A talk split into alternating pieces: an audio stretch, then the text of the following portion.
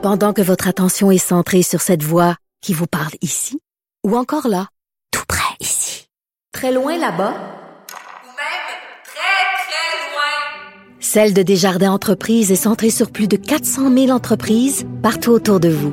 Depuis plus de 120 ans, nos équipes dédiées accompagnent les entrepreneurs d'ici à chaque étape pour qu'ils puissent rester centrés sur ce qui compte, la croissance de leur entreprise.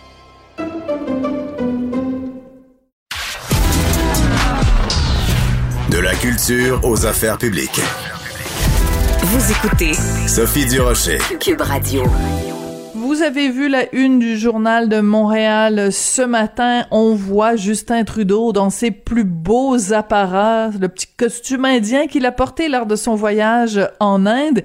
Et euh, mes collègues du journal l'interpellent en lui demandant est-ce que vous allez finir par fermer les frontières ou enfin sous, euh, sous suspendre les vols en provenance de l'Inde? Parce que le variant indien et maintenant sur le territoire euh, québécois. On va parler de tout ça avec euh, Joseph Facal, chroniqueur blogueur au Journal de Montréal, Journal de Québec. Joseph, bonjour. Bonjour Sophie.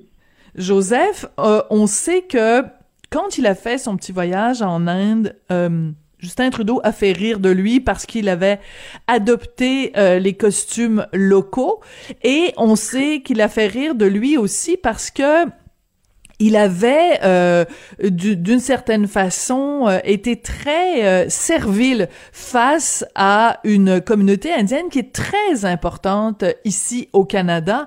Est-ce que tu penses que c'est uniquement pour des raisons électoralistes, c'est-à-dire uniquement pour faire plaisir à la très grande communauté indienne ici au Canada qu'il ne suspend pas les vols en provenance de l'Inde? tu sais, Sophie, il y a des gens qui font rire parce que ce sont des humoristes extrêmement talentueux. Et il y a des gens qui font rire et qui ne se rendent pas compte que le public en train de rire est en train de rire de lui. Hein? C'est ce qu'avait soulevé effectivement toute cette affaire du costume. Écoute, pour répondre à ta question, d'abord, la réticence de Justin Trudeau à restreindre l'accès aux étrangers d'où qu'ils viennent n'est pas nouvelle. Depuis le début de la pandémie, rappelle-toi, c'était en février ou mars de l'an dernier, quand tous le pressaient, on lui demandait, on lui demandait mais qu'est-ce que vous attendez? Euh, par ailleurs, rappelle-toi, c'est pas seulement sur le euh, dossier de la COVID. Rappelle-toi, au plus fort de la crise des euh, supposés réfugiés qui rentraient par le chemin Oui, absolument, c'est vrai avait, lâché un tweet disant Réfugiés du monde entier, venez au Canada, nous sommes une terre d'accueil. Donc, mhm. si tu veux, il y a une certaine constance dans l'absurde. Maintenant, peut-être, effectivement, a-t-il un attrait particulier pour l'Inde, car tu as raison de souligner, c'est aux Indiens qu'il a fait l'honneur de sortir ses plus beaux costumes. Tellement beaux en fait, il se trouvait tellement smart qu'il les a même appliqués à ses enfants, comme si papa et fiston allaient à l'Halloween ensemble en Inde. Cela dit, quand tu soulèves la question du calcul électoral, je crois que tu mets vraiment le doigt sur euh, le bobo, et c'est un bobo à plusieurs dimensions. D'abord, rappelle-toi, il y a je ne sais combien euh, de ministres d'origine indienne dans le propre gouvernement de M. Trudeau, leur droit évidemment, c'est un électorat qui pèse extraordinairement lourd dans le grand Toronto.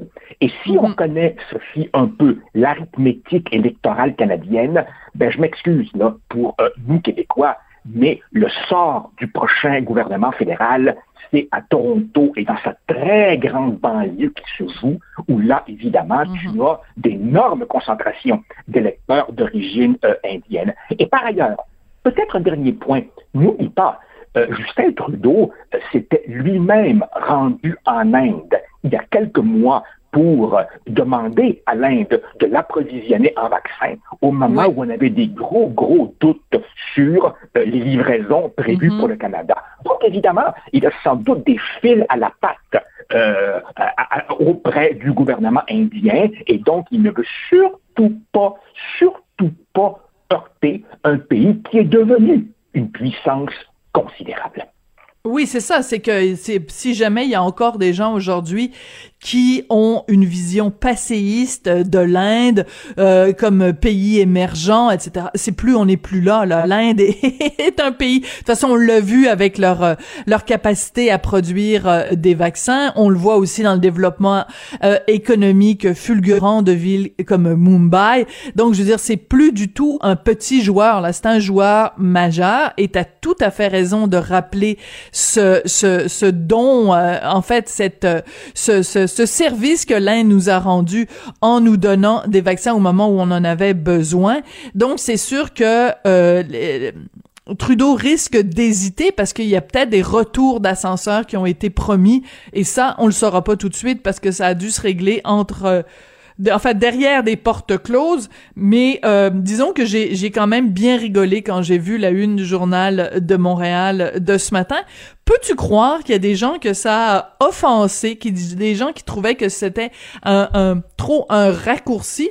Moi, je trouve qu'au contraire, je veux dire, euh, Justin Trudeau c'est le multiculturaliste, c'est le gars qui a déjà déclaré de toute façon que le Canada est un État post-national. Alors, je veux dire, au moment où il doit prendre une décision face à une, une, une super, enfin, face à un autre pays, c'est bon de rappeler à quel point il se met à genoux devant les autres pays. Je trouve que c'était très pertinent comme une. D'abord, évidemment, il y a des gens qui aujourd'hui s'offusquent dans rien. Alors, je crois que euh, la meilleure, euh, la meilleure chose à faire, c'est, si tu veux, de nous rappeler euh, ce proverbe arabe qui dit quelque chose comme les chiens aboient, la caravane passe. Sophie, si on passait notre temps, si on passait notre temps à faire un temps d'arrêt quand quelqu'un est offusqué, on ne ferait plus rien. Car aujourd'hui, un rien offusque quelqu'un. Donc, je m'en fous. Moi, je trouve que la première page, elle était tout à fait, euh, tout à fait euh, euh, justifiée. Tu as raison de dire que beaucoup de nos auditeurs ont une vision de l'Inde qui est un peu celle du film Slumdog Millionnaire. Tu te rappelles le petit garçon qui répond quiz? Un pays peuplé de miséreux. Oui, il y a cela en Inde, mais laisse-moi te dire que moi, je le vois dans nos universités qui ici accueille beaucoup d'étudiants indiens, c'est aussi, aussi une nouvelle puissance scientifique et technologique considérable. Et d'une certaine façon, tout cela nous rappelle à quel point le Canada est désormais un joueur moyen sur la scène mondiale. et mhm. donc, évidemment, Justin Trudeau, voilà, Justin Trudeau est extrêmement hésitant à euh, euh, euh, piler sur les orteils d'un pays qui pourrait lui rappeler les bonnes manières. L'Inde en est un. Oui. Et il faut absolument lire un texte dans le Toronto Sun de ce matin qui nous informe que, écoute, il y a 40, au cours des dernières semaines, il y a 47 vols en provenance d'Inde euh, qui avaient à leur bord, euh, que ce soit des vols d'Air Canada ou des vols de Air India, qui avaient à leur bord des gens qui avaient la COVID. 47 vols, c'est quand même absolument énorme. Et du même souffle Toronto Sun nous Toronto Sun pardon nous apprenait qu'au cours des quatre prochaines semaines il y a euh, quatre vols par jour prévus en provenance de l'Inde et qu'il y a plus moyen de trouver des billets sur ces vols-là. Les vols sont complets. Les vols sont complets. Oui mais Sophie rappelle-toi l'an dernier au moment où euh, la pandémie était euh, principalement concentré en Chine. Donc là, on parle évidemment janvier, février, mars 2020. Euh, euh, tout le monde disait à Justin Trudeau, quand allez-vous euh, euh, mettre fin au vol en promenance de Chine? Et on a vu également dans notre journal et d'autres ces photos d'avions arrivant de Chine bourrés de gens. Là, encore une fois, c'était une autre puissance qui n'accepte pas de se faire faire la morale par le beau Justin. Autrement dit, notre premier ministre qui est probablement le chef de gouvernement le plus moralisateur au monde, eh bien, il a la moralité à géométrie variable. C'est-à-dire qu'il fait des grandes leçons à ceux qui ne sont pas en mesure de se défendre. Mais, dire leur cas de vérité à la Chine ou à l'Inde, ah là, il fait beaucoup plus attention, n'est-ce pas? Oui, tu as tout à fait raison. Puis, euh, écoute, euh, ça va vraiment être un cas, je pense, de chronique d'une d'une catastrophe annoncée si on fait rien. Vraiment, je, je, trouve ça assez décourageant. Écoute, parlons de ce merveilleux pays qu'est le, qu'est le Canada pour parler de l'autre dossier qui est cher à nos cœurs cette semaine, celui de la loi 21, donc le jugement Blanchard. Ta chronique de ce matin est assez claire. Tu compares le Canada à un asile psychiatrique. Euh, tu vas pas avec le dos de la cuillère, donc c'est vol au-dessus d'un nid de de de coucou. Euh. Alors explique-moi ta comparaison avec l'asile psychiatrique, s'il te plaît, Joseph. Ben, écoute, le, jugement était d'une certaine façon prévisible dans la mesure où les arguties juridiques de ceux qui tentaient de contourner la clause dérogatoire n'ont jamais vraiment été convaincants. De l'autre côté, on aurait voulu un jugement un peu moins subtil, car clairement, le, juge, le jupon dépasse. Euh, on mm. voit que le juge Blanchard s'est vraiment mis un pince-nez tout au long de la rédaction. Écoute, là, c'est rendu que ceux d'entre nous, ceux d'entre nous qui euh, trouvions raisonnable d'interdire les signes religieux aux enseignantes, nous fondions sur le fait que la liberté de conscience d'un enfant, c'est très mm-hmm. important et qu'à un âge où on est influençable, on ne devrait pas être soumis au prosélytisme religieux actif ou passif de, de, de, la prof, même si celle-ci prétend que ce n'est qu'un choix vestimentaire. Eh bien là, évidemment, le, le, le, juge dit très bien, ça va s'appliquer aux francophones, mais ça ne s'appliquera pas aux anglophones. Autrement dit, quoi? Ça veut dire que euh, euh, la liberté de conscience d'un enfant et, les volontés de ses parents sont maintenant différentes, tributaires de la mm. langue parlée. Et, et qu'arrive-t-il, par exemple, des parents anglophones qui, eux, veulent que leur enfant ne soit pas soumis au prosélytisme religieux? Eux, tout d'un coup, ont disparu. Et cela trouve sa source où? Et c'est là qu'on en vient au sanatorium euh, canadien. Tout cela trouve sa source dans un article qui n'est pas couvert par la clause dérogatoire, qui est l'article 23. Et l'article 23 de la Charte canadienne, au nom évidemment, oh, comme ça sonne bien, du respect des minorités, c'est l'article qui donne aux anglophones du Québec le droit de gérer leurs écoles et qui donne aux francophones du reste du Canada le droit de gérer les leurs. Sérieusement, Sophie, sérieusement. Non, c'est vraiment c'est pathétique. Quelle conception tordue, tordue schizophrène de la réalité peut-on avoir pour penser qu'il y a la moindre équivalence entre un anglo-québécois et un franco-albertain?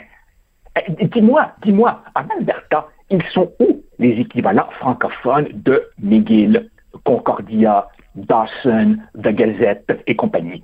Franchement, Écoute. Ben, on n'a qu'à voir de toute façon ce qui arrive à l'université Laurentienne, on n'a qu'à voir ce qui arrive aux droits des francophones euh, dans le rest of Canada. Là, je veux dire, c'est c'est c'est sans commune mesure, sans commune mesure. C'est ça, c'est sans commune mesure. Ici, ici, la communauté anglophone euh, euh, va bien démographiquement parce qu'elle a évidemment une capacité d'intégration extraordinaire des nouveaux arrivants, c'est normal. Les nouveaux arrivants ne les blâmons pas, voient bien quelle est la langue dominante au Canada. Donc, évidemment, il y a l'attrait de l'anglais et, évidemment, beaucoup d'allophones euh, s'anglicisent. Donc, démographiquement, si tu veux, l'anglophonie québécoise n'a rien à craindre. Tandis mhm. que les francophones hors Québec, eux, se font assimiler à vitesse grand V, et à chaque fois, à chaque fois qu'on pointe la réalité démographique, on se fait dire qu'on fait de la grosse peine aux, francophones. Oui, comme Denise, ouais, Denise Bombardier. Voilà, voilà, voilà. Et, pire encore, et pire encore, quand on dit que ceci est fou raide, en prime, on se fait traiter de raciste.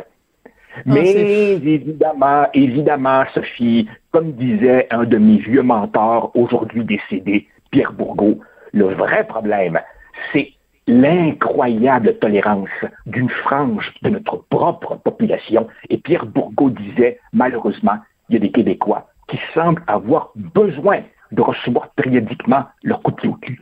C'est peut-être ça, être colonisé. Ouais, et, mais... accepter ça, mhm. accepter ça, ça n'a juste plus de bon sens. Mais c'est ça que je veux euh, examiner avec toi. Dans quelle mesure, d'après toi, ce qui vient d'arriver avec le jugement Blanchard, de, dans quelle mesure ça peut favoriser chez des Québécois qui ont à cœur la loi 21, qui ont à cœur la notion de laïcité, à quel point ça peut les pousser aux prochaines élections à voter pour le PQ, euh, en se disant, ben écoutez, la seule façon dont on va pouvoir sérieusement gérer nos propres affaires sans se faire dire quoi faire par le gouvernement à Ottawa avec une constitution qu'on n'a pas signée, qu'on s'est fait rentrer à travers la gorge en 82. La seule façon de gérer nos affaires, c'est de devenir indépendant. Dans quelle mesure ce qui est arrivé cette semaine, ça va pousser euh, une, une remontée du PQ d'après toi? Et avec un très bon leader, hein, Paul Saint-Pierre Plamondon est excellent dans ce dossier-là. Je, je, je, te répondrai, je te répondrai comme, comme, comme, comme doit répondre un sociologue sérieux, c'est-à-dire peut-être, mais pas sûr. Tu vois, s'il y a une chose, s'il y a une chose que les vraies sciences sociales, pas le wokisme, s'il y a quelque chose que les vraies sciences sociales nous enseignent, c'est ne pas faire de prédictions. Prédire le futur, c'est pratiquement impossible. En fait, permets-moi une boutade, dans les sciences sociales, il n'y a que les économistes qui s'imaginent pouvoir prédire le futur. On ne sait jamais ce qui peut se passer. Tu vois, vers la fin des années 80, personne n'avait pensé personne n'avait pensé que le réveil du nationalisme tiendrait à l'invalidation de la loi sur l'affichage unilingue qui avait forcé Robert Bourassa lui-même mm-hmm. à recourir à la clause dérogatoire. Quand, par exemple, Brian Mulroney, inspiré par Lucien Bouchard, a commencé à parler de l'accord du lac et de la réconciliation, personne n'avait pensé que ce serait la bougie d'allumage de ce qui est survenu par la suite. Autrement dit, ce que tu évoques est une possibilité, mais rien n'est sûr. Ce qui est sûr, par contre, ce qui est sûr, c'est qu'à court, court, court terme, le plus mal pris, c'est le Parti libéral du Québec. Ben eux, eux, vraiment, ils sont coincés, car, euh, au fond, Mme Anglade a dit, moi, je ne reconduirai pas la cause dérogatoire si je suis au pouvoir. Ça, ça veut dire, la livrer en pâture, évidemment, aux tribunaux fédéraux. De l'autre côté, si elle dit j'abolis la loi 21, je suis cohérente avec moi-même, là, évidemment, comment le Parti libéral va pouvoir rebondir chez, ses électeurs, chez les électeurs francophones dont il n'a pas mm. besoin? Et si de l'autre côté, Mme Anglade disait ben, je vais reconduire la clause non-obstant, là, elle se met à dos tous les anglophones et allophones qui sont contre la loi. Donc, elle a trois options devant elle toutes trois mauvaises. Ouais, c'est vraiment pas, euh, c'est vraiment pas évident. Écoute, ça va être très très très intéressant de suivre la suite des choses. Merci beaucoup, Joseph Facal. Muchas gracias. Et on se voit. Attends, on est jeudi aujourd'hui. On se revoit mardi prochain. Merci, Joseph. Toi aussi. Au revoir.